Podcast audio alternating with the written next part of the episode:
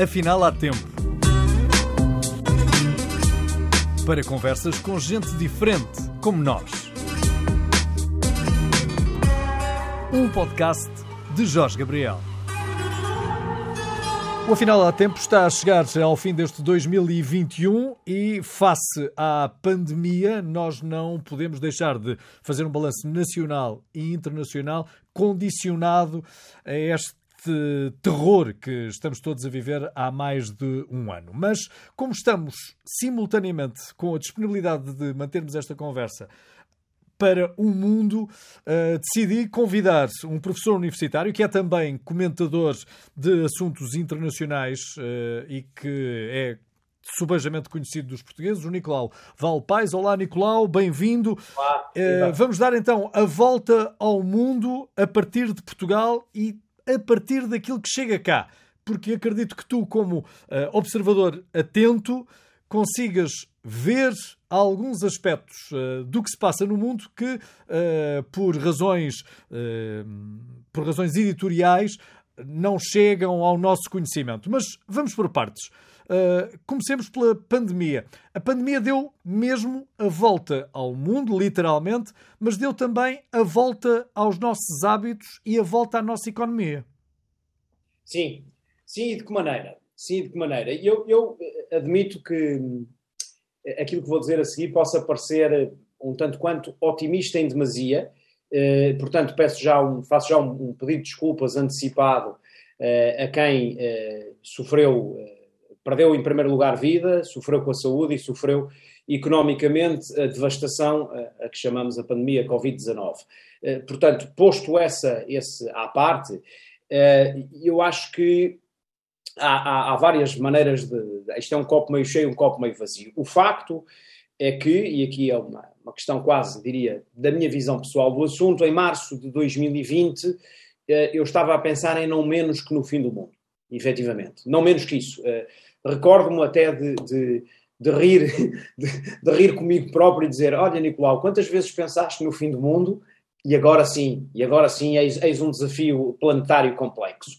O facto, Jorge Gabriel, é que uh, vejamos, por exemplo, basta, basta, olhar, aliás, para o caso português, uh, o que seria eh, desta mesma sucessão de trágicos eventos sem uma União Europeia, por exemplo, ou sem uma União Bancária, ou sem, como acontece neste momento, e finalmente muito bem, países mais ricos da Europa a oferecerem garantia sobre o dinheiro emprestado aos países mais pobres, moderando assim as taxas de juro para além daquilo que são as tentações uh, neoliberais da, da, política hoje em relação à finança, não é? ou seja, onde é que eu quero chegar? que o evento é absolutamente trágico, sem dúvida. Tenho essa certeza, mas também tenho a certeza que podia ter sido bastante, bastante pior. Bastante pior mesmo. Aliás, há, do ponto de vista da história, com H grande, há quem enuncie a gripe espanhola como um dos gatilhos para a Primeira Guerra Mundial é, é disto que estamos a falar, não é? Uh, há, há quem, por exemplo, uh, tivesse, basta olhar, e com todo o respeito por todos os analistas, do ponto de vista político, analistas também do ponto de vista científico, médico, epidemiológico, etc., todas as perspectivas no primeiro trimestre, no final do primeiro trimestre de 2020, eram muito piores do que aquilo que se veio a realizar. Ou seja, houve várias coisas que, na minha opinião, e, mais uma vez digo, eu sei que este, esta perspectiva mais otimista pode parecer um tanto quanto frívola, mas houve muita coisa que correu bem. Muita coisa que correu bem.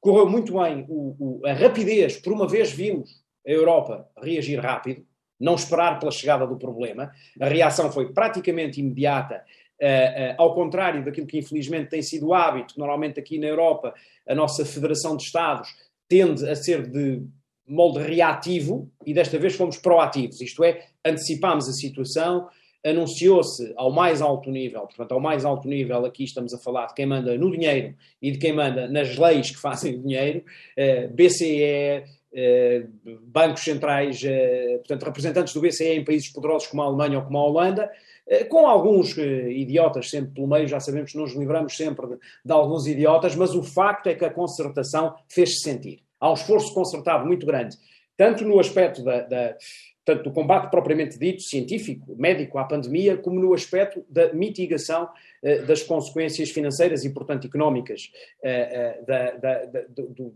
do, efeito dos lockdowns, que não havia outra solução senão fazer lockdowns na altura. Houve essa reação, boa, na minha opinião, do tempo que me lembro, ou pelo menos do tempo que me lembro do ponto de vista profissional de fazer análise política, é claramente o melhor momento da União Europeia, na minha opinião, clarissimamente.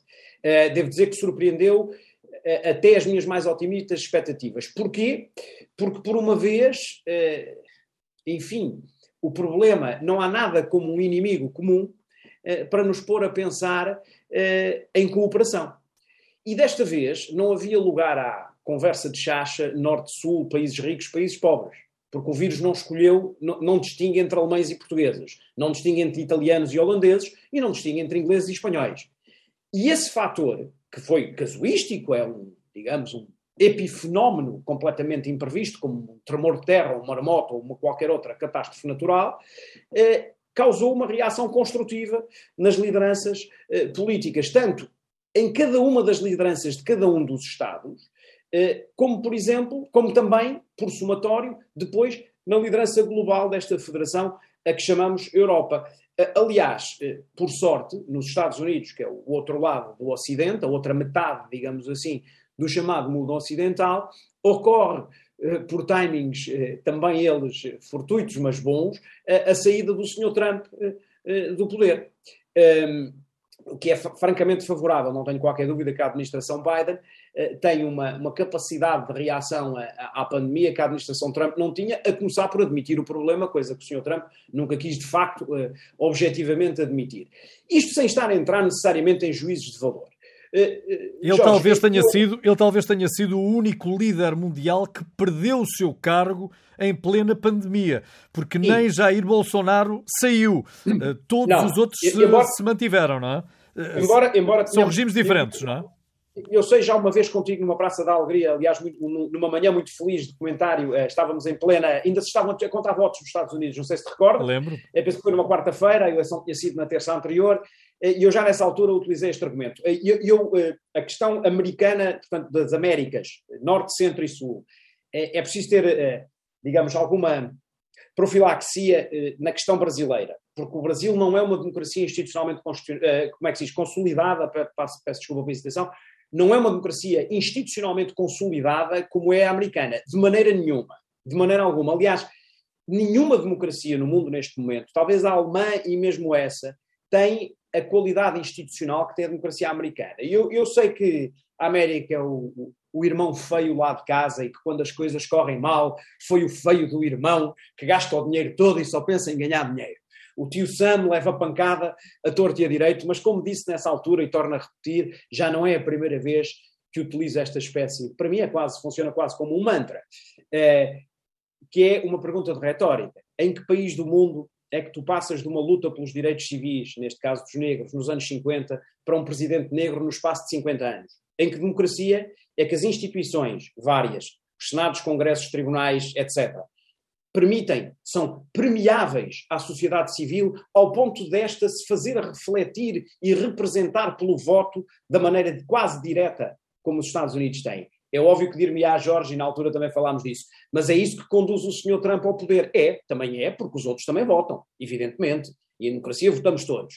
Mas a capacidade de regeneração democrática que uma federação como a americana tem, não tem paralelo em parte nenhuma do mundo em parte nenhuma do mundo. Mas é um, bocadinho, é... é um bocadinho perigoso ter metade da população norte-americana a apoiar um senhor como Donald Trump, porque uh, quem foi votar nas eleições norte-americanas deu ao derrotado mais votos do que quando sim. ele foi eleito. Mas, não é um, mas o que eu quero dizer, claro que sim, claro que sim. Mas repara, oh, Jorge, eu tenho, eu tenho para mim, do ponto de vista, digamos, da, da pedagogia e da serenidade emocional com que é preciso analisar a política, que o problema não está na existência do Sr. Trump. Eu, aliás, disse isto a tempo certo. Eu, eu, na altura falei disto. O problema não está no Sr. Trump. O problema está na Sra. Clinton não perceber que não tinha nada que ser candidata naquelas eleições. Ela já tinha perdido as primárias contra o Obama e forçou-se no Partido Democrático a fazer regressar uma mulher que é totalmente conotada com o regime, absolutamente, numa época em que as pessoas estão contentes com tudo menos com o regime, muito menos, muito menos com figuras senatoriais que constituem, dentro do Partido Democrata Americano, a herança eh, mais estatizante que tu podes ter num país como os Estados Unidos. Portanto, o problema Trump, eu, não, eu, eu devo dizer isto, e digo isto com toda a sinceridade, já falámos deste assunto os dois várias vezes, e é muito interessante agora uh, voltar a ele um pouco mais de distância, o tempo faz sempre bem. Eu digo sempre que o problema, há sempre Trumps, o que pode não haver é Bidens. Há sempre Trumps. Há sempre. Vai sempre haver. Aliás, tu chamavas a atenção aí um detalhe curioso, que é o número de eleitores que o Sr. Trump tem. Eu não tenho este número, penso que ainda ninguém o estudou, mas seria muito interessante, por exemplo, olharmos para a Europa, a União Europeia, os 27, e contarmos quantos votos é que estão na extrema-direita e na extrema-esquerda.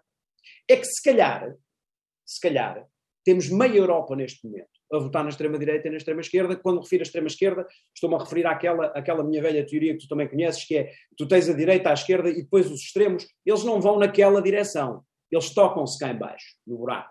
É o, o, buraco da demagogia é onde eles os dois se encontram e, como, como sabes muito Cada bem... Cada um aproveitando a sua ideologia para extremar as suas posições entre Stalin e Hitler, para mim, é tudo psicopatas homicidas. Portanto, não. não, oh, não, oh, Nicolau, não, mas não vamos fugir deste ano. Uh, tu falavas na não, reação da União Europeia e, de facto, uh, sentiu-se essa reação e sentiu-se conforto uh, para os europeus e, uh, simultaneamente, deitámos os olhos para lá do Canal da Mancha, julgando, bom, é desta que eles uh, se vão estampar, eles saíram da União Europeia, mas foram eles, em certa medida, que tomaram alguns uh, dos passos que a União Europeia depois acabou por copiar. Dizem em relação ao combate à pandemia Por exemplo. Em... Por exemplo. Sim. Não, não foram só eles, foram eles e nós. E eu tenho uma explicação para isso. Foram eles e nós, Portugal. E eu tenho uma explicação, por acaso, para isso. Porquê? Porque estamos nas extremidades da Europa? Não tenhas dúvida. Porque temos milhares, de, centenas de anos, no caso de Portugal já vamos, nem sei se já não passámos um milhar, tão antigo que somos. Nós temos toda uma história. É que nós achamos que isto é os anos, a Segunda Guerra, os anos 60. A história começou, há, no caso português, em 1100 e carqueja. Portanto, 143. E a história inglesa também. Tanto a Inglaterra como Portugal são países de periferia, ponto um, isto é, toda a história, ou que tu possas achar sobre a história de ambos os países, que é diversa entre eles, mas têm coisas em comum. E o que é que é comum a todo o período histórico de ambos os países? A geografia. A geografia está sempre lá. Não é? O inimigo lateral, no nosso caso a Espanha, no nosso caso os ingleses, os franceses, está lá sempre. A defesa intransigente da fronteira, a necessidade de arregimentação nacional perante o perigo da desagregação do território, e aqui falo do território fronteiras, mas também do território cultura, a ameaça da opressão eh, eh, sobre um território que é frágil porque é periférico, é completamente comum entre ingleses e portugueses. Eu não me surpreendo nada que os portugueses tenham dado um exemplo, e vou dizer isto sem qualquer patriotismo bacoco. A adesão dos portugueses ao programa de vacinação é uma lição cívica de tirar o chapéu. Não é medo, Nicolau, não é medo. Pode ser, e que, porque é que o medo não é um bom motivo, como se nós não soubéssemos o que é perder a independência. Oh, oh Jorge, por amor de Deus, faz parte, ter medo faz parte, o que não faz parte é fomentar o medo. Combatê-lo faz parte do progresso de qualquer história, de qualquer país civilizado. Repara, neste momento, chegámos ao absurdo, isto para mim é um absurdo, eu até gostava de, de francamente, conhecer um pouco melhor da história do liberalismo na Europa, porque temos países de tradição completamente liberal, nomeadamente os países luteranos, Holanda, Alemanha, Áustria, etc., a pensar em vacinação obrigatória. E a Bélgica, a Bélgica. A Bélgica. Países onde é, isto é impensável. Vamos lá ver. Isto, isto diz, aliás, bem do poder do Covid. É, é, é, o mundo, é literalmente o mundo ao contrário, e repito, não é necessariamente mau que assim seja. Não tem que ser, não tem que ser necessariamente mau. Eu penso que a pandemia Covid eu penso que, tal e qual como um conflito abélico como o 39-45, não têm que ser vistos como outra coisa, senão coisas a partir das quais é preciso repensar e regenerar. Porque senão, vamos ter aquilo que tivemos entre a Primeira e a Segunda Guerra Mundial, e que levou à exceção do Dr. Salazar em Portugal e a tudo o resto que se sabe sobre a barbaridade fascista na Europa, que foi, perante uma tragédia que se chamou Primeira Guerra, só saber olhar para aquilo que estava perdido e não conseguir reconstruir a partir daí, o que levou à implosão, literalmente à implosão, eh, com dezenas de milhões de mortos na Europa, eh, e pronto, havia um senhor onde, a Inglaterra precisamente, onde há cultura do que é que é o inimigo externo, foi, se a Inglaterra não liderasse o processo, França dormia, né? meia França dormia na cama com Hitler, deitava-se com o inimigo, a outra meia resistia. Se Winston Churchill não tem percebido, por volta de 39, 40, 41, de que é que estávamos aqui a falar? Sim, porque a Inglaterra também esteve quase a entregar-se por via do Sr. Chamberlain, não é? Perfeitamente, perfeitamente. Só que houve ali uma cultura de percepção do que é que é a ameaça externa real. E essa cultura é exatamente a mesma, eu acho, que houve os portugueses a irem para o plano de vacinação. Chamamos medo. Ah, meu amigo, mas há uma velha expressão com uma palavra que eu não posso dizer aqui, que é quem o tem, tem medo. E, e esse ditado é português e eu orgulho muito dele. Então, mas espera, Jorge, mas isto, isto agora remete-nos para o Brexit. Afinal de contas, Sim. nem a Europa uh, se desagregou com a saída do Reino Unido, nem o Reino Unido entrou em colapso financeiro. Não, nem entra. Nem desagrega. O grande problema aqui, Jorge, com estas medidas todas, eh, tu, tu com certeza já, na altura já eras jornalista e, e deves estar lembrado. Tu lembras-te do que é que foi ventilado sobre o desastre que ia ser a União Europeia. Nós tivemos um jornal em Portugal, eu não quero aqui acertar contas com ninguém, nós tivemos um jornal em Portugal, temos um político em Portugal, que através de um jornal fez carreira política só a fomentar o medo da União Europeia. Aliás, de formas muito divertidas, com capas divertidíssimas e com algum jornalismo de investigação de muita qualidade na altura. Eu só quero com isto, eu não quero que acertar contas com ninguém, quem sou eu, mas o facto é que estas coisas dão para vender, dão poder, dão para vender. Há aqui um aspecto que eu não quero deixar de frisar, já lá vamos mais adiante que é o, a forma como se cultiva a, a, a, dificuldade, o pânico, o medo, este estado de ansiedade global em que estamos, que nos tem conduzido onde? Onde é que isto nos leva exatamente? Uh, à desvalorização absoluta do que está a ser bem feito. Nós, neste momento, estamos completamente incapazes de olhar para o que está a ser bem feito e não é pouco. Repara só na questão, por exemplo, bom, o, o, é, é, impossível agora falar disto sem deixar aqui uma palavra de apreço eh, diria quase universal, eh, pelos profissionais do Sistema Nacional de Saúde português. Eh, é, é, é impossível. Eh, eu acho, aliás, que eu, eu elogiá-los seria quase desvalorizar aquilo que está à vista de todos. Portanto, é difícil elogiá-los sem o fazer de forma gratuita, eu não gosto de elogios gratuitos, mas efetivamente é, é, é, preciso pensar que houve gente que esteve a trabalhar muito, muito para lá dos limites da, da, até do saudável para os próprios, não é? E, e, e, que se não fosse essa gente isto tinha sido muito pior. Eh, nós temos que valorizar as coisas eh, eh, e eu acho que há hoje, tu tens, tens alguns pensadores portugueses de, de grandíssima qualidade, um deles é Manuel Maria Carrilho, que tem enunciado muitas vezes este problema. Nós estamos num, num planeta, ou melhor, melhor dizendo, num ocidente, num mundo ocidental, com expectativas delirantes sobre Uh, só nos falta pensar que não morremos mais. É só o que falta. Porque nós achamos que o dinheiro não termina, o tempo não termina, uh, as árvores não terminam, as cidades são ilimitadas, o crescimento é ilimitado, Manuel Maria Carrilho chama isto o paradigma do ilimitado. Perante isto, perante isto, o que nos vai necessariamente acontecer é uma falta de reconhecimento sobre as soluções genuínas das coisas, porque nós entendemos que tudo o que nos corre mal é uma tragédia e entendemos que tudo nos corre bem é uma euforia. Isto não pode conduzir senão a uma espécie de bipolaridade, onde há responsabilidade também muito grande, na minha opinião, dos média, sem dúvida.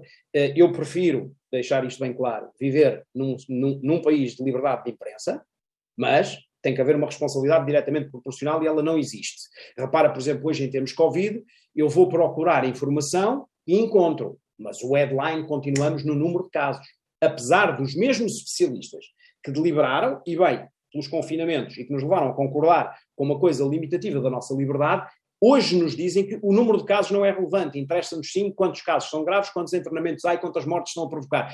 Eu fui ao, ao Jornal Público a semana passada, eh, trazia um gráfico interessante. Tens a, a famosa curva dos casos, com, o tal pico eh, que vamos a caminho outra vez agora, da quinta vaga, e depois tens uma curva de mortalidade que não mexe. Ou seja, enquanto tu o ano passado tinhas uma curva de casos a subir e uma de mortes a acompanhar, neste momento os casos sobem e as mortes seguem, uh, uh, não, não, estou a não lamentar as mortes que ocorrem, atenção, só estou, só estou a relativizar e sobretudo a tentar peneirar um pouco este estado de pânico globalizado em que estamos. Uh, Jorge, repara nisto, nós temos problemas políticos na Europa, eu, eu, há muitos anos que ouço falar do fim da Europa, e estou a ficar um bocadinho cansado da teoria apocalíptica do fim da Europa. Devo dizer que gostava de ouvir os partidos de extrema-direita e os partidos de extrema-esquerda, incluindo os portugueses, incluindo os portugueses, responderem-me à pergunta franca e sinceramente do que é que seria de um país como Portugal sem a intervenção da União Europeia numa crise destas. Eu, eu queria ver Portugal fora do euro, não quero, claro que não quero, é uma maneira de dizer. Eu gostava que alguém parasse para pensar um bocadinho e dissesse o que é que nós vamos fazer com 250 mil milhões de euros de dívida por pagar e uma economia parada. Para mais uma economia que nos últimos anos, por via das necessidades, se fomentou imenso no consumo de comércio e serviços, que é o que acontece com o turismo, porque é o que os turistas vêm fazer, é consumir, basicamente. Portanto, Jorge, voltando ainda, ou tentando fazer aqui uma, uma ligação à, à, questão do Brexit, e eu já ouço muito, de, os ingleses têm uma expressão muito boa que é, são os warmongering, né? são as pessoas que fomentam a guerra, que são quem? Não são soldados, nem generais, nem políticos. É esta malta que vive de mal com o mundo e que sistemática, mas de forma sistemática, quase eu diria, não sou psiquiatra, mas quase neurótica, insiste eh, em olhar para a Europa como uma coisa da qual se devia pedir a perfeição. Não. Porque não há perfeição nem utopia. O que existiu foram vários séculos de guerras e uns meros 75 anos de paz, que são precisamente os 75 anos da União. A nossa União foi feita, aliás, como a americana, tem um desígnio fundamental e não é satisfazer as clientelas todas e pôr toda a gente contente. O desígnio fundamental de uma União deste tipo é a corresponsabilização sobre o estado da, em que a civilização se encontra. Isto é, impedir, impedir que, de alguma forma, os ímpetos extremistas tomem conta daquilo que diz respeito a todos. Bom, mas aí, mas aí eu não me esqueço que vivemos num planeta. E o planeta é uh, um espaço fechado, geográfico fechado. Vivemos nesta bola azul, uh, no esfera. sistema solar, é, não é? uma esfera uh, muito hum. bonita vista de longe. Cá dentro, nós conseguimos encontrar por exemplo, um fulcro de conflito latente, que é o Taiwan, onde parece que a armada chinesa e a armada norte-americana desfilam uh, o seu número de vasos uh, para estarem a fazer um braço de ferro à distância. Vemos uma União Soviética, desculpa-me, voltei ao, voltei ao tempo antigo, uma Rússia que eu não, eu, não, eu não errei por muito, porque se olharmos para os vizinhos que agora estão a fazer birra para com a Europa, com inclusive chantageando a Europa com refugiados, não posso esquecer de, desse pensamento imperialista da velha Rússia, não é? Porque uh... agora já não será uma União das Repúblicas Socialistas Soviéticas, será uma União das Repúblicas Socialistas convertidas ao capitalismo. é, é isso, é isso, é isso. Daí eu te é perguntar. Isto aparentemente está em paz, mas nós não estaremos naquela paz podre iminente de uh, acontecer um disparate? Podemos estar, mas só temos consciência que estamos porque estamos numa União Europeia, Jorge. Porque isto não é só uma questão de factos e denunciação de factos e tentativas de, digamos, interpretar, perdão, interpretar as coisas. Eh, eh, vamos lá ver, a, a, verdade tem este problema: é que enquanto um facto desmente o outro, uma verdade não desmente necessariamente a outra. Tu podes ter duas, três verdades convergentes, são todas verdade. E, e, nós temos uma união para podermos debater as várias verdades, para que nenhuma se imponha sobre a outra, ou pelo menos se tentar fazê-lo, termos consciência disso, que era uma coisa que não existia antes da Segunda Guerra Mundial. Oh, Nicolau, deixa-me acrescentar-te então este dado. Tu achas que se alguém invadisse a Europa atualmente, nós tínhamos uh, europeus a oferecerem-se, a voluntariarem-se para irem defender a Europa? Boa pergunta. Uma belíssima pergunta. Por acaso acho que sim. Curiosamente acho que sim. Não achas que, que iam manter-se no seu comodismo e iam dizer o Estado que resolva? Depende, depende da provocação. Se acontecer como aconteceu com os ingleses, em que acordas de manhã um dia e tens meia cidade arrasada de forma liminar e civis assassinados de forma barbárica, é natural que as pessoas se unam, mas não tenho dúvida. Acho, acho que neste momento a pergunta que me colocas, e volto um pouco ao que dizia há pouco, o nível de consciência que temos neste momento, acho que não. Neste exato momento de consciência das coisas em que estamos agora, penso que não. Se a provocação for de outra ordem, pois tudo é possível. Uh, Veja-se, por exemplo, o caso português. Uh, diria, uh, nós temos um problema endémico em reconhecer as nossas qualidades. Somos conhecidos por uma suposta. E temos também alguns, é verdade que temos alguns problemas de organização enquanto sociedade civil, mas isso é normal, nós nem 50 anos de democracia temos ainda, portanto é, é perfeitamente normal eh, e deve ser entendido e relativizado. Exato. Aliás, nós devemos é exigir que se continue o que começou em 25 de abril de 74 e não andar aqui aos tiros nos pés, que não vale a pena. Eh, mas, mas, repara, eh, nós temos, como é que eu hei de pôr isto? Uma fama, uma auto, autofama de gente que não participa, mas depois há um massacre em Timor, o país une-se todo de forma espetacular e consegue condicionar a comunidade internacional. Há um Covid, o país une-se todo de forma espetacular. Há um FMI, o país une-se todo de forma espetacular, etc, etc. Isto faz-me, aliás, lembrar esta questão da autocrítica. Há um senhor, eh, eh, que, como eu, tem uma família, ou tem, no caso da minha mulher, uma família luso-alemã, que diz sempre: Eu, se correr tudo bem, gosto muito de estar ao pé dos alemães, quando corre mal, quero estar ao pé dos portugueses. Ou seja, há, há, muita coisa, há muita coisa no nosso património cultural e na nossa capacidade de estar em sociedade que está, digamos, latente, até que apareça um problema. E nisto, mais uma vez, somos parecidos com muitos países periféricos do mundo, eh, nomeadamente a Inglaterra, mas não só. A Irlanda é um país parecido connosco, o Japão como país insular que é, tem muitas características semelhantes do ponto de vista da reação aos problemas. Os países periféricos não gostam de se desorganizar, nem gostam de se autoflagelar ao ponto de se desorganizarem, porque entendem que a principal missão é manter as fronteiras. A cultura portuguesa toda ela, e a inglesa também, é uma cultura de manutenção da fronteira. Portanto, se tu me perguntas, como, como aliás, bem, nem falamos do que é que temos ali para o leste da Europa, das Polónias, as Hungrias, os países que andaram a saltar de um regime para o outro, atirados, eh, milhões de pessoas, são milhões de pessoas. Eh, se tu me perguntas, estariam estes homens e mulheres capazes de partir para a guerra? Eu diria depende da provocação. Depende sempre da provocação. Espero que não. E, estou convencido, aliás, eu sou daqueles analistas que acham que uma guerra bélica é uma coisa impensável. Eu acho que isto agora vai ser pelos canais da internet, pelo domínio sobre a, a, a, informação, como aconteceu com o Sr. Trump e a Cambridge Analytica, por exemplo, pelo domínio de pedaços eh, de território mundial, como falavas há pouco e muito bem, como é o caso de Taiwan e Mar da China, ou o canal de Suez, onde um barco se atravessa e o comércio mundial para. Tinha aqui essa nota, é isso mesmo, é isso mesmo que também, que prova, hoje... que também prova a nossa fragilidade. A nossa economia é tão tenue, tão tenue, que um petroleiro, é certo que grande, faz parar uma economia e mais do que isso, faz encarecer a economia, porque ela inflacionou ah, imediatamente por causa sim, sim, de um é... petroleiro, por causa de um cargueiro. Sim, não, absolutamente, absolutamente, mas há muita gente que aproveita, eu, eu não, eu não condeno, atenção, eu, eu próprio eh, admito que uma coisa, o estado globalizado em que nos encontramos é, é uma coisa nova. Isto é uma coisa nova, isto é como o pós-guerra. É, isto entrou num, num paradigma diferente e, e, que tenha entrado, diz-me, ah, mas já estamos nisto há 10 ou 15 anos. Só que 10 ou 15 anos em história é muito pouco, não é? É muito pouco. É, é muito pouco. Aliás, 70 ou 80 que a gente cá consiga andar são pouco. O que é que eu quero com isto dizer? Há, há, há uma vertente demagógica ou populista na extrema-esquerda, na extrema-direita, no senhor Trump, na, há um, um anti-NATO, anti-Europa. Eu costumo dizer que fala tudo de barriga cheia. Isto é tudo muito engraçado, tem imensa piada, é muito fashionable. Eu sou anti-globalização, diz o garoto que voa na Ryanair para ir para Glasgow por 50 euros para se poder manifestar. É que, meus amigos, eu já cá estava antes da globalização, não eram 50 euros, eram 550. E, portanto, ninguém ia a Glasgow à manif. O que é que eu quero com este exemplo dizer? Para já quero encorajar os novos a continuarem a manifestar-se por aquilo que acham, mas perceberem que a liberdade que têm para o fazerem depende muito daquilo que lá vão criticar também. Este é que é o drama. O drama que temos aqui, que é interessante, Jorge, repara, nós vivemos num tempo interessantíssimo nesta perspectiva. Eh, nós estamos num estado avançadíssimo de civilização neste momento. Avançadíssimo. Eh, na medicina, no ensino, na mobilidade dos cidadãos pela Europa e pelos Estados Unidos e pelo Ocidente. Tudo isto, tu lembras de ser miúdo. Eu, quando contei aos meus amigos que em 1982, não me falha agora a eu tinha ido aos Estados Unidos. Eu tive colegas na escola que achavam que eu estava a mentir.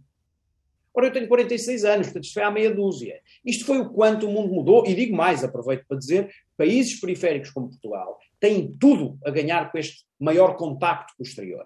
Precisamente até pela natureza da ditadura isolacionista que tivemos, tudo isto, os Erasmus, estas possibilidades todas, têm é que ser, e agora sim, chegamos à, na minha opinião, onde a coisa fica séria, têm que ser politicamente aproveitados para a construção e reforço da União e não como forma mera de celebrar a próxima fotografia no Instagram tirada no Dubai ou na Catedral de Florença, porque isso não tem interesse absolutamente nenhum.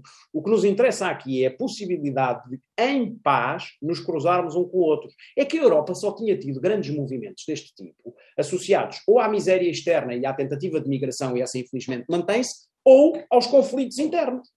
Tu não te lembras nos anos 90 começar a aparecer a malta ucraniana vinda para Portugal? É, é que vinham, eles vinham desgraçados. Nós hoje conseguimos uma mobilidade não necessariamente associada às tragédias, que sendo é, é em potencial revolucionária no melhor sentido do termo. Um garoto português, acontecer fazer como foi com um aluno meu, que me disse ao oh, professor, estamos a estudar, nós estávamos na altura a estudar o, o, movimento cultural de Manchester nos anos 70. Eu vou a Manchester. Eu disse, tu vais a Manchester? Como assim? Vou, estive a ver na Ryanair, são 45 euros para lá, faço direta, não durmo, venho, com 90 euros acabo o trabalho. Eu fiquei a olhar para aquilo e disse, bom, Pois, agora é assim, onde é que eu ia a Manchester acabar um trabalho? Na internet, para ver onde Manchester era, quanto mais. E, portanto, há, há, o que há que fazer, na minha opinião, e mesmo perante coisas como o Brexit, voltando aqui ao início da conversa, o que há que fazer é aceitar a, a, a ideia de que o que falta, o mal não nos interessa nada, vai lá estar sempre. Digam-me um momento na história da civilização ocidental em que não tenha havido tiranos, demagogos, populistas quando, quando é que a gente se livra deles? Quando nos organizamos coletivamente, não é? e agora pode ser à esquerda, ao centro ou à direita, tanto me faz. Quando nos organizamos coletivamente na celebração do que tem sido conseguido. E é isto que não está a acontecer, e aqui sim, aqui sim eu acho que a Europa atravessa um momento perigoso. Temo que a saída de cena de Angela Merkel possa, de alguma forma, uh, empobrecer, porque considero-a uma chefe de Estado antiga.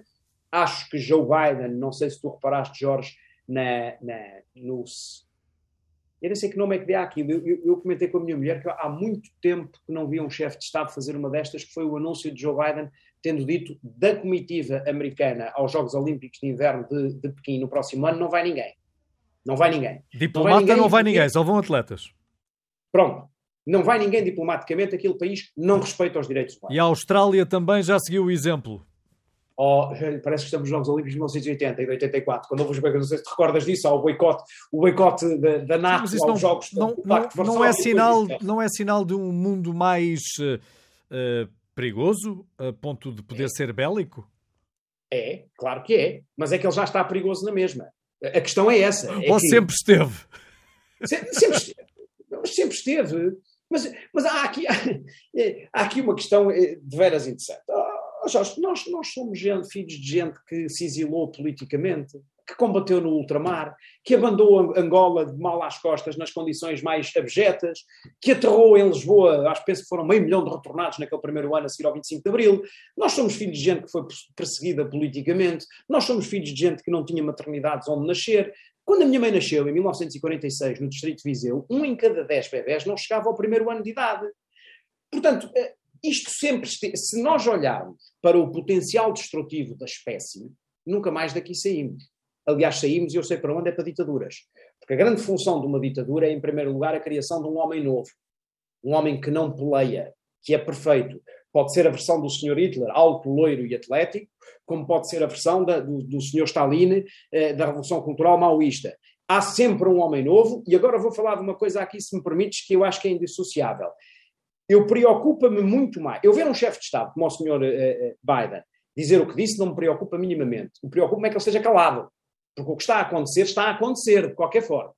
Ponto um. Ponto dois, eu preocupa-me muito mais a constante sinalização de virtude em que entramos agora. A invasão das ideologias tradicionais, sejam elas de esquerda, direita, centro-esquerda ou centro-direita, por parte de extremistas encapotados pela virtude. Uma virtude que é hipertolerante, onde não há homofobia, onde não há racismo e ai de quem o tiver, toda esta sinalização de virtude cheira, é ler o arquipélago Gulag do Alexander Solzhenitsyn, cheira à propaganda do homem novo. Chegará alguém um dia que nasceu, não é como eu e tu, e não tem medo. Nenhum. Não tem medo, portanto é tolerante. E como não tem medo, também começa uma guerra, de um dia para o outro. Eu assusta-me muito mais a desagregação do discurso moderado, mais uma vez repito, pode ser de direita ou de esquerda, a desagregação do discurso moderado e a capitulação dos chefes de Estado e responsáveis políticos, nomeadamente do Sr. Biden, mas isso também é válido para Portugal, para o professor Marcelo e para o Dr. Costa, que estão no governo. Eh, preocupa muito mais a forma de permeável, o casamento de conveniência de quem não tem ideias políticas e as vai buscar aos extremos para as adotar. Uh, uh, do Dr. Rui Rio não esperava outra coisa, porque nunca achei que ele tivesse uma única ideia política, portanto não me surpreende caso que o Chega temos aqui um dilema nacional complicado para resolver, que a gente agora, se votar no PSD, não sabe se está a votar António Costa, se está a votar Chega. É, é um problema complexo, mas enfim, eh, o, o Partido Social Democrata é um Partido Democrata também, votou como votou, a 30 de janeiro falamos, ou 31 no dia seguinte. Eu preocupa muito mais esta chico espertice de deixar entrar os extremistas para parecer que se tem ideias políticas, isso preocupa muito mais do que a declaração do Sr. Biden. A declaração do Sr. Biden inscrevo-a no conhecimento histórico e civilizacional que tenho de um mundo muito complexo e, terminando esta parte, Jorge, não nos esqueçamos, nós, nós não tínhamos ilusões. Eu, eu eh, a barbaridade que é o regime chinês, eu estou convencido, Deus nos dê saúde, pá, eu e tu ainda vamos fazer um podcast só sobre o que foi a China dos anos 80 até os 40 anos entre 80 e 2020. E o, respeito, e o respeito pelos direitos humanos, eh, aliás, é, é, é, aquilo que é alegado quer pela Austrália, quer pelos e Estados mais, Unidos. É? Vai aqui uma chega, vai aqui uma chega, se me permites, para a extrema esquerda. Vai aqui uma pequena chega. O genocídio da China no Tibete não é menos grave do que qualquer genocídio de extrema direita. Atenção, e eu preocupa muito mais esta moda do politicamente correto, em que tudo, tudo se pode fazer porque tudo é virtude. A virtude em política interessa zero. Zero. A virtude em política está na mesma gaveta da demagogia. O que interessa em política, francamente, francamente, é lisura, coragem e transparência. E aí sim estamos deficitários, muito deficitários. Eu devo dizer que eh, eh, sobre isto, e voltando aqui ao Sr. Biden ou à Sra. Merkel, que eu considero dois dos últimos estadistas, Joe Biden em particular e Merkel são pessoas que conheceram muito bem a Guerra Fria, já faziam política nessa altura e, portanto, com certeza que não têm a ingenuidade que eu e tu temos em relação a isto tudo, para não falar que têm informação que eu e tu não temos, como é evidente, não é? como é lógico e natural. Eh, nem tudo pode ser público, eh, eh, a privacidade é uma coisa, o segredo, o segredo de Estado é uma coisa muito importante. E, Mas não me esqueço e, que estavas preocupado por não haver líderes como a senhora Angela Merkel na Europa. Estou, estou, continuo a estar, entendo que muito disto tem que ver com o fenómeno. É isso, assim, é isto, é isto, é isso, assim preocupa-me, porque a minha pergunta hoje é, ora bem, a malta que nasceu em 45, estou a dizer 45, obviamente é o fim da Segunda Guerra, malta que nasceu em 45, hoje tem 76 anos, não é? é ora bem, a malta que tinha nascido em 2030 e que passou pela guerra com 15, 20 anos, tem outra cultura. Portanto, a minha pergunta é: de onde é que virão os líderes? A prudência, a temperança, a, a fibra de um Churchill, de uma Merkel, virá de onde? Do cinema, depois de ver a Porquinha Pepa. Bom, como o Sr. Boris Johnson. Lembras-te desse dizer, discurso recente, não é? Lembro, lembro. Eu, a única coisa que me lembro, lembro-me de me lembrar quando ouvi isso é bem, ainda bem que a Inglaterra tem uma força institucional muito grande, porque, enfim, eu não quero comparar Boris Johnson a Trump, mas o epifenómeno é parecido. Aliás, mais uma vez, voltamos aqui a uma questão importante, que é a gente não se pode privar eh, a gente tem que ter muito cuidado quando desata a, a, tentar formatar. Eu acho que é um bocado como os filhos. A malta não pode querer formatar os filhos. Isto não é assim. Os filhos têm qualidades e têm defeitos. A democracia é tal e qual. Ela tem qualidades e tem defeitos. A gente tem que ir trabalhando todos os dias um bocadinho para mitigar os defeitos e potenciar as qualidades. E é, o perfil do eleitorado do Brexit, repito, vou repetir isto outra vez, foram os votantes trabalhistas, agricultores, pescadores, que constituem o core daquela que é provavelmente a, a, a o último grande reduto eh, marxista da Europa Ocidental, que é o Partido Trabalhista Inglês, eh, por várias razões históricas que aqui não temos tempo para, para, para mas uma delas é porque a Revolução Industrial começou em Inglaterra e, portanto, os, os primeiros operários apareceram ali, precisamente abandonando o campo, não é? é que é, é, é, o fenómeno demográfico. E os respectivos sindicatos, não é? Exato. Ora bem, temos a França, mas eu não sei, eu, a França estou com dificuldades em perceber o que por lá se passa. Uh, parecem os franceses parecem muito entediados. Uh, já lá iremos. É revolução, revolução religiosa e revolução cultural. Cultural. Ora bem, os eleitores do Sr. Trump uh, não são os filhos, ou do Brexit, não são os filhos da mãe protofascistas que aí andam. Isso é uma ficção da extrema-esquerda. Para, para tentar justificar o fracasso das suas políticas. Esta é que é a questão. Os tais trabalhadores, o tal proletariado, a tal gente pobre, os tais oprimidos, são os que estão a votar nos extremistas, como aliás aconteceu na Alemanha dos anos 20. E como, percebes? Este é que é o paradoxo. Se a gente encerrar, é, o, se quisermos encerrar o ciclo, o paradoxo disto tudo é termos uma gritaria extremista, extrema-esquerda, extrema-direita. Ai, ai, ai, ai, que a democracia não funciona. Omitindo-se das próprias responsabilidades que tem no não funcionamento dessa democracia. E, e, nomeadamente, nomeadamente, na ideia de que as pessoas não comem ideologia. Eu gosto muito de ideologia, considero-me deontologicamente, digamos assim, passa a pretensão, obrigado a estudar o que foi a democracia, o que é que é a democracia cristã, o que é que é a social-democracia, o que é o comunismo. Mas ninguém almoça Karl Marx nem Mein Kampf.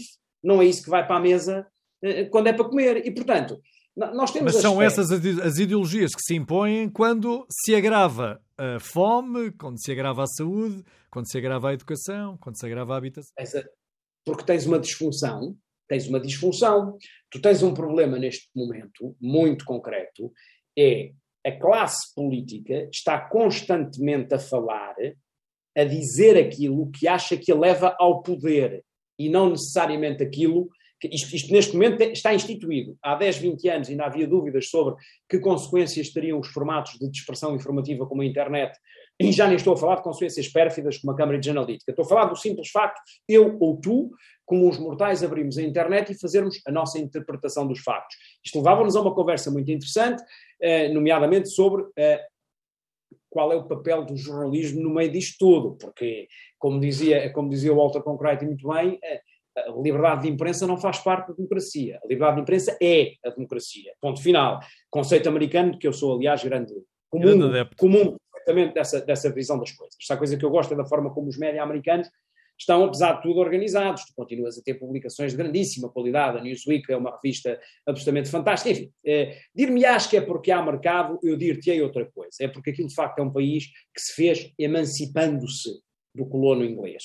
Primeiro e depois quase criando uma, uma, um genocídio, né? porque a guerra civil ia sendo um, genocídio. Mas para não, para não derivarmos em demasia, nós estamos a criar, Jorge, dá-me licença só que te enuncie.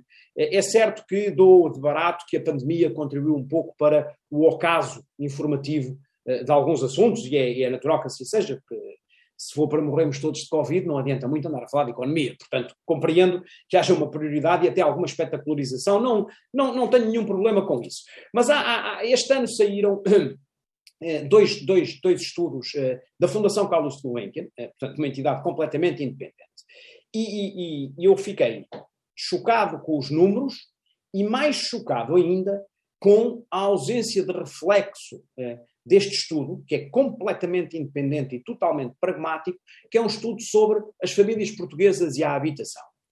Eu nem vou dizer, acho que não é preciso dizer, que um país que passou os níveis de pobreza que Portugal passou para as famílias portuguesas é perfeitíssimamente natural que a casa seja uma absoluta prioridade. É, é perfeitamente normal. Eh, o país foi pobre, secularmente pobre, eh, e, portanto, o conforto e segurança da propriedade sobre uma casa é perfeitíssimamente entendível, eh, do meu ponto de vista, enquanto coração português, que também sou. Mas repara, a Gulbenkian faz um estudo aturadíssimo, com uma qualidade estatística que bate qualquer empresa de sondagens, basta olhar para a ficha técnica, as pessoas que quiserem podem ir ver, isto está em gulbenkian.pt, eh, e é de hoje para amanhã, o artigo chama-se de hoje para amanhã, uh, um estudo sobre a habitação, uh, sobre a habitação em Portugal. Temos alguns números absolutamente inacreditáveis. Por exemplo, a despesa anual média das famílias portuguesas duplicou, despesa com a habitação, bem entendido, duplicou em 25 anos. A percentagem de jovens até aos 29 anos com casa própria diminuiu drasticamente desde o início do século, início do século que é o ano 2000. Estima-se que em 2017 apenas um quarto dos jovens até aos 29 anos tenha casa própria. Um quarto até aos 29 anos. E uma outra, que eu penso que é cara a todos nós, cara no sentido de querida, que é a percentagem de jovens adultos, chama a atenção que adultos aqui entendem-se por 18 aos 34 anos, que vivem em casa dos pais aumenta de forma imparável e em 2018, portanto, antes da pandemia, para não haver aqui desculpas com a pandemia, em 2018 a percentagem de jovens adultos entre os 18 e os 34 que viviam em casa dos pais era de uns chocantes 64%. 64%, dois terços é 66%, portanto, dois terços da malta está a viver em casa dos pais. Isto são números, repito, que não vêm da, das parangonas, setor, sim aquele setor estranho entre as máquinas de comunicação dos partidos e as redações são números da Fundação Carlos de Gulbenkian, aos quais somo, e já, eu, já vou, eu já vou fazer o, o, a resenha disto tudo, Uh, o Expresso tem também, há pouco tempo este do Expresso, deixa ver se temos aqui a data, uh, portanto foi no passado dia 26 de novembro, um, um estudo sobre jovens e emprego. Um terço dos jovens portugueses tenciona emigrar. Três em cada quatro ganham 950 euros ou menos por mês. Estamos num país onde hoje uma casa custa 3 mil, facilmente 3 mil euros metro quadrado. Ora bem, há aqui problemas de fundo gravíssimos, que eu penso, é uma opinião, passa agora do ecrã da análise para o ecrã da opinião, só não tem maiores consequências porque Portugal tem uma estrutura solidária, familiar fortíssima, somos um país de autoajuda, entre ajuda familiar e de vizinhos muito, muito bom, eu já vivi lá fora, sei o que estou a dizer, posso dizer que Inglaterra ou Londres, onde eu vivi, é um sítio civilizadíssimo, não há dúvida nenhuma, há um respeito cívico que eu gostava muito que se fomentasse cá também, e da forma mais rápida possível, porque há vantagens imensas em que não haja transita mais carros nas passadeiras, etc. Mas, mas, quando toca a reunir, não é como aqui. O vizinho não olha para o vizinho como olha aqui, o pai e a mãe não olham para o filho como olhamos aqui. Portanto, eu acho que isto não tem maiores consequências porque nós temos esta espécie de base, eu diria quase de gente esperta, que não se deixa levar. É, temos esta, esta base sólida de, de, de afeto e autorresponsabilização, ou responsabilidade, peço desculpa, não é autorresponsabilização, ao contrário, responsabilização pelo outro, é, que de facto sustém.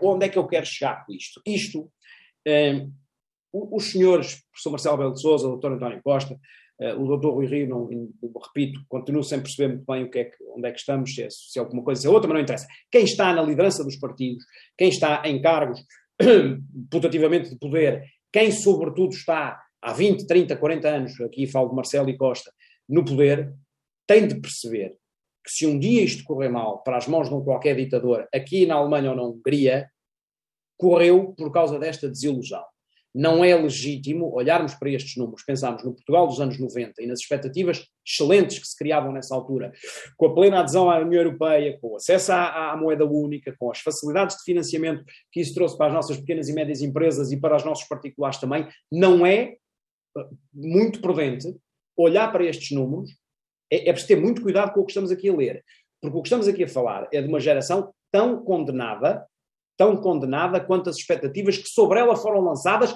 exatamente pelos mesmos políticos. Provavelmente Portanto, a mesma geração ou uma geração semelhante àquela que na década de 60 também teve de partir para os bidonvilles em piores condições do que eles estão agora. Tiraste umas palavras da boca com uma agravante que aqui não consta, mas que eu vou deixar de dizer também por respeito às famílias e ao esforço dos pais em nome dos filhos, que todos temos que fazer, que é estamos a chegar ao ponto em que o salário mínimo se transformou no alfa e ômega da política económica e eu, e aqui cada um fala por si, eu já me começo a perguntar se vale a pena investir numa licenciatura para os meus filhos, francamente. Porque a diferença entre um licenciado ou um empregado de esplanada, com todo o respeito pelo empregado de esplanada, eu já vou explicar isto um pouco melhor, para não fazermos demagogia nós também, é muito pouca neste momento. Sim, o ordenado mínimo, mínimo está cada vez mais próximo do ordenado médio, não é? E esse é que é o problema. Jorge, ainda aqui há tempos falava com uma grande amiga minha, que estava frustradíssima, me dizia, pá, aceitei mais duas horas no emprego, é professora, aceitei mais duas horas no emprego, o IRS saltei de escalão, ao fim do mês dá menos. Estamos a falar de ordenados de mil e poucos euros. Dir-me-ás, mas não achas que o salário mínimo deve aumentar? Acho, acho. Mas desde, não é o salário mínimo. Deve, de, desde é que o médio, desde que o médio também suba. Exatamente, a economia é que tem que crescer. Não é por decreto, porque a igualdade e a justiça não se decretam. Sempre que alguém tentou fazer isso, deu a geneira e da grossa. E da grossa. Olha, e não, aqui. Não vamos fugir. Conclui, Nicolau, mas não quer fugir não, do mundo. Para rematar, Jorge, para rematar, estávamos a falar de geoestratégia, perigos para a democracia, etc. O perigo, onde eu quero chegar com isto tudo é este: o perigo é a desilusão. O resto a gente aguenta. Nicolau, uh, e praticamente para concluirmos, há aqui uma outra personalidade mundial que, uh, até em conversa com amigos, concluímos isto mesmo, que te vou dizer. Uh, ele também, no fundo, está a apregoar aquilo que há 2021 anos alguém apregoou, e muito, que chegaria aí um homem novo. E chegou. Há 2021 anos chegou um homem novo, tanto que se registou uma revolução imensa em toda a humanidade. Falte do Papa Francisco. Não te parece que ele está cada vez a falar mais para os peixes e que os peixes são cada vez menos? Sim.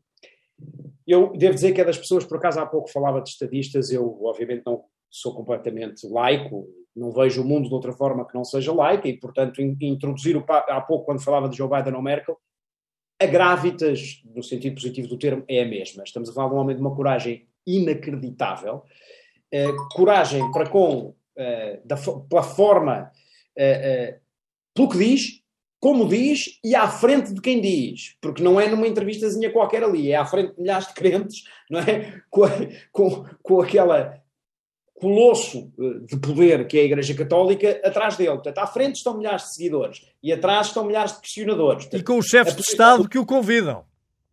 A eu, quem ele diz o que acho, tem a dizer, não é?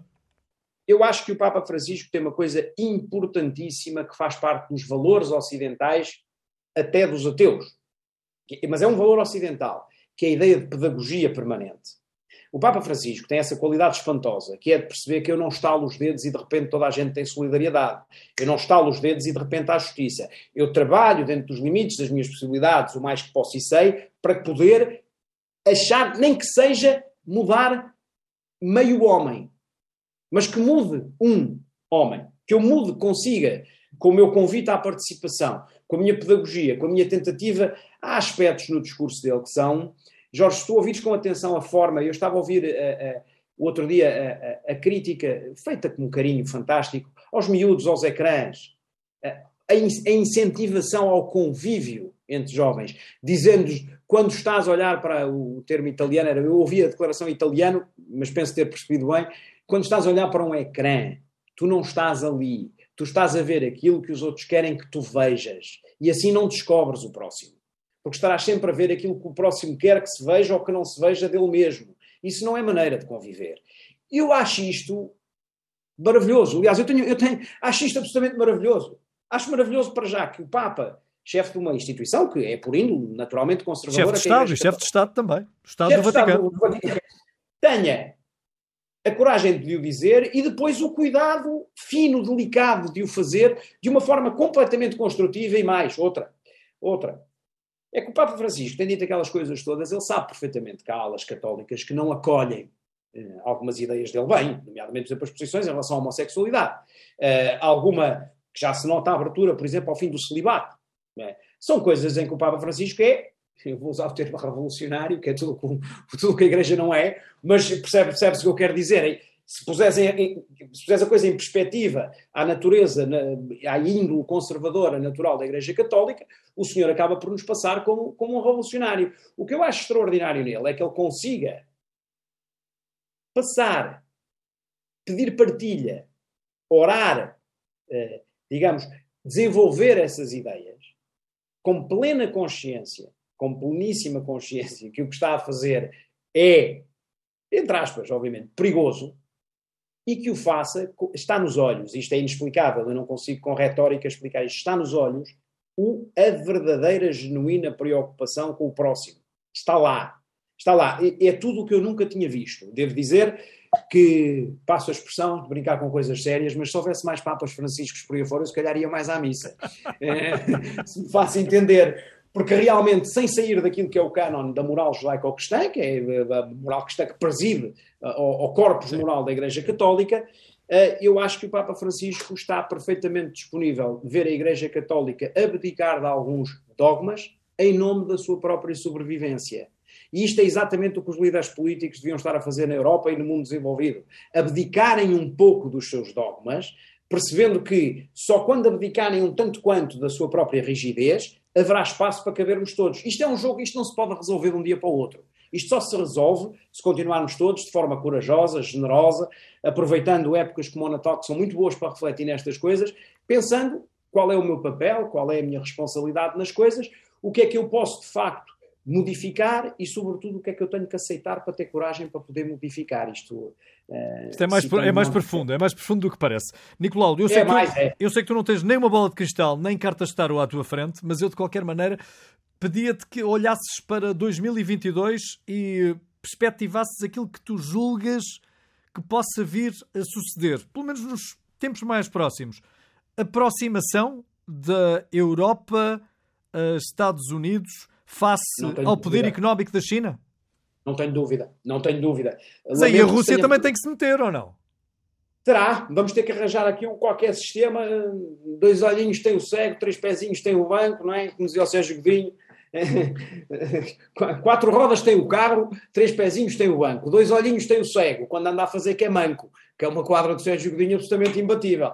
Vamos ter, vamos ter que ir por aí, eh, com alguma dose de hipocrisia, outra tanta de manha, mas terá que, parece-me evidente, que eh, a configuração, eh, a reconfiguração da geoestratégia eh, terá que mudar. Tem, tem. Aliás, é curioso que o, o, líder da, maior democracia do mundo, são os Estados Unidos, já tenha percebido que, por exemplo, não existe tal coisa como uma solução para o meio ambiente neste contexto. É impossível. É completamente impossível. nós temos, temos que pensar muito seriamente sobre, sobre o assunto temos que perceber, pensando muito seriamente sobre o assunto, eh, temos que perceber que o lado cosmopolita da globalização é fantástico. O lado financista pode ser devastador. Pode ser devastador. Está a ser devastador, pelo menos para o planeta, está com certeza. Eh, eu penso que vamos ter eh, uma espécie de recriação eh, da chamada Guerra Fria. Malta mais nova, se nos, nos estão a ouvir, a coisa está má agora mas vocês não se lembram de haver submarinos com nada menos do que 40 bombas de Hiroshima estacionados em, à, costa de Miami, prontos para acabar com o planeta. Eu e o Jorge Gabriel vivemos muitos anos assim. E, portanto, isto já esteve muito pior e muito mais frágil e muito mais bárbaro do que o que está agora. Se forem ver um 007 antigo, por exemplo, percebem do que eu estou a falar, porque era disso que os livros do Ian Fleming falavam, precisamente. Eu acho que acabará por haver aqui uma espécie de nova cortina de ferro. A minha esperança é que ela não seja outra vez posta a meio da Europa. O meu medo aqui é, é a compaginação, não tanto Estados Unidos e Europa, porque essa parece-me evidente neste. É inevitável. É, é, é, uma espécie de união de. Epá, é como no, como no futebol, não é? Quando a uma altura o ponta de lança tem que vir para a área despachar bolas de cabeça lá para a frente, porque senão não, senão vem aí o gol do empate, não é? É, é? é, aquele momento em que deixa de haver defesas, ataques e toda a gente está dentro da grande área a tirar bolas para fora. É o chamado pânico, não é?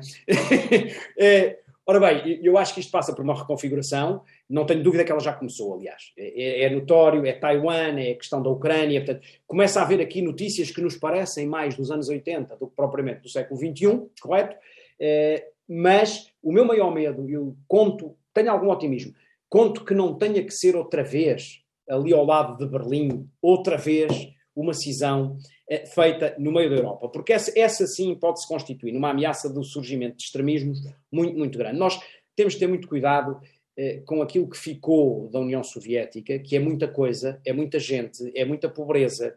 Eh, não, temos que perceber, oh Jorge, eu, eu, até termino isto, é, o meu otimismo se calhar deve-se ao seguinte. Eh, eu acho, francamente, que eh, o nível de consciência hoje dos cidadãos por mais que acho que ele tem que melhorar, eu acho que nós hoje temos uma consciência das coisas que não havia nem em 39, nem em 45, nem em 68, estou a citar anos, foram anos chaves na construção do, do mundo comunitário. Acho que o nível de consciência é muito melhor, muito francamente, acho mesmo. Acho mesmo, acho que não havia conversas como esta que nós estamos a ter, estavam reservadas às salas secretas da, do Kremlin ou de, ou de Berlim ou de, ou de, Washington e, portanto, não, não, não se falava das coisas desta maneira. Um, é, é, é outra coisa. Tenho medo que haja uma cisão na Europa. Tenho medo que essa cisão seja feita demagogicamente contra o projeto europeu, eh, mas, e agora vem, vem o lado otimista, sabes que nós portugueses, Jorge, nós costumamos dizer, ah, os países de leste, dizemos nós para nos referirmos à Bulgária, à Polónia, à Sérvia, que fora. Eles não são nada de leste, nós é que somos do oeste. Eles fazem, a Polónia faz fronteira com a Alemanha. Eles estão conectados ao centro da Europa, volto ao início da nossa conversa, geograficamente. Nós é que somos do Oeste. Temos que passar a Badajoz e depois ainda temos os Pirineus para chegar à França.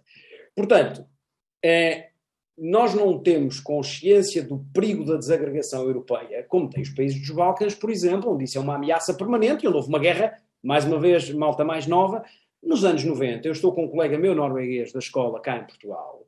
Começa os bombardeamentos em Sarajevo e este meu colega foi telefonar para as Forças Armadas norueguesas a perguntar se tinha que mobilizar. Não anda aqui nenhum miúdo a mobilizar. Ainda não chegámos lá. Que a malta nova continua a trabalhar eh, com consciência histórica das coisas é o meu principal desejo para 2022. Se houver essa consciência histórica, as soluções serão sempre melhores do que é que têm sido até agora, porque os líderes políticos estão lá para ganhar eleições e sabem que só as ganham no dia em que a gente exigir que eles as ganhem de uma certa forma e não da outra. Portanto, que se possa de alguma forma, através dos problemas que já sabemos que aí vêm e que já começam a fazer-se sentir, se possa de alguma forma criar aquilo que é de facto o espírito que distingue o Ocidente do resto do mundo, que é o primado da pessoa humana, né? aconteceu na Renascença e depois teve momentos altos e baixos e barbáries e etc. Mas que o primado, um pouco como o Papa Francisco também faz, o primado da pessoa humana, a pessoa humana no centro de todo o processo de construção da comunidade, possa ser a forma de nos blindarmos para males, como eu dizia há pouco, vão sempre existir. Há sempre, há sempre um filho da mãe pronto para fazer tudo para chegar ao poder. Isso faz parte. É, bom, falaste há pouco do, do, homem que nasceu há 2021 anos, pois precisamente, pois precisamente, se houve pessoa, se há figura na cultura ocidental que desperta em nós a, a, a consciência da paz, mais ainda, da chegada à paz pelo perdão, é Jesus Cristo. Isso é um pilar central Uh, isto não tem nada a ver com as escolhas religiosas das pessoas, é uma questão histórica, arquetipal da nossa cultura do mundo ocidental, que é o perdão no centro das coisas. Portanto, que nada será perfeito, que seja imperfeito, que o imperfeito se possa perdoar, mas sobretudo que tudo prime, que se meça o fracasso e o sucesso da política, do que se faz em política, pela sua forma de incluir ou não, espero que sim, o ser humano no centro da ação política. É isto que tem faltado. Uh, basta de falar uh, de finança, porque as pessoas não são números, as pessoas não são subidas de crescimento económico. Portugal, por exemplo, neste momento vive um paradoxo, é notória a erosão da classe média, até pelos números que eu enunciava há pouco, e no entanto continuamos a falar de um crescimento económico, crescimento económico, crescimento económico. Começam as pessoas a, ficar desanimadas porque não percebem a que é que se deve tanta festa, porque não sentem isso nos seus bolsos, eh, porque pagam impostos como nunca pagaram e têm serviços degradados, alguns deles foram conquistas do 25 de Abril absolutamente fundamentais, porque começam a não ter escolha, eh, ou melhor, começam a só frequentar o que é público, porque não têm dinheiro para o privado, porque senão escolheriam privado, e portanto há aqui, lá está, os tais pilares ocidentais que é preciso trazer com coragem para a frente, para que, mesmo cometendo erros, e mesmo que as coisas corram mal, e mesmo que haja uma desagregação europeia ou um qualquer conflito armado, possamos regenerar, coisa que só faremos se tivermos consciência tranquila. Desta, se não houver consciência, a consciência tranquila de quem fez tudo para primar pelo bem-estar das pessoas e pela comunidade e pelo bem-estar das comunidades, se essa consciência não existir, pouco importa o que estamos a fazer porque vai correr mal de certeza e não vamos sair do buraco. Isso é garantido. Isso é garantidíssimo. Nicolau, Feliz Natal e bom ano e muito obrigado. Obrigado, obrigado Jorge. Um bom ano e muito obrigado pelo convite.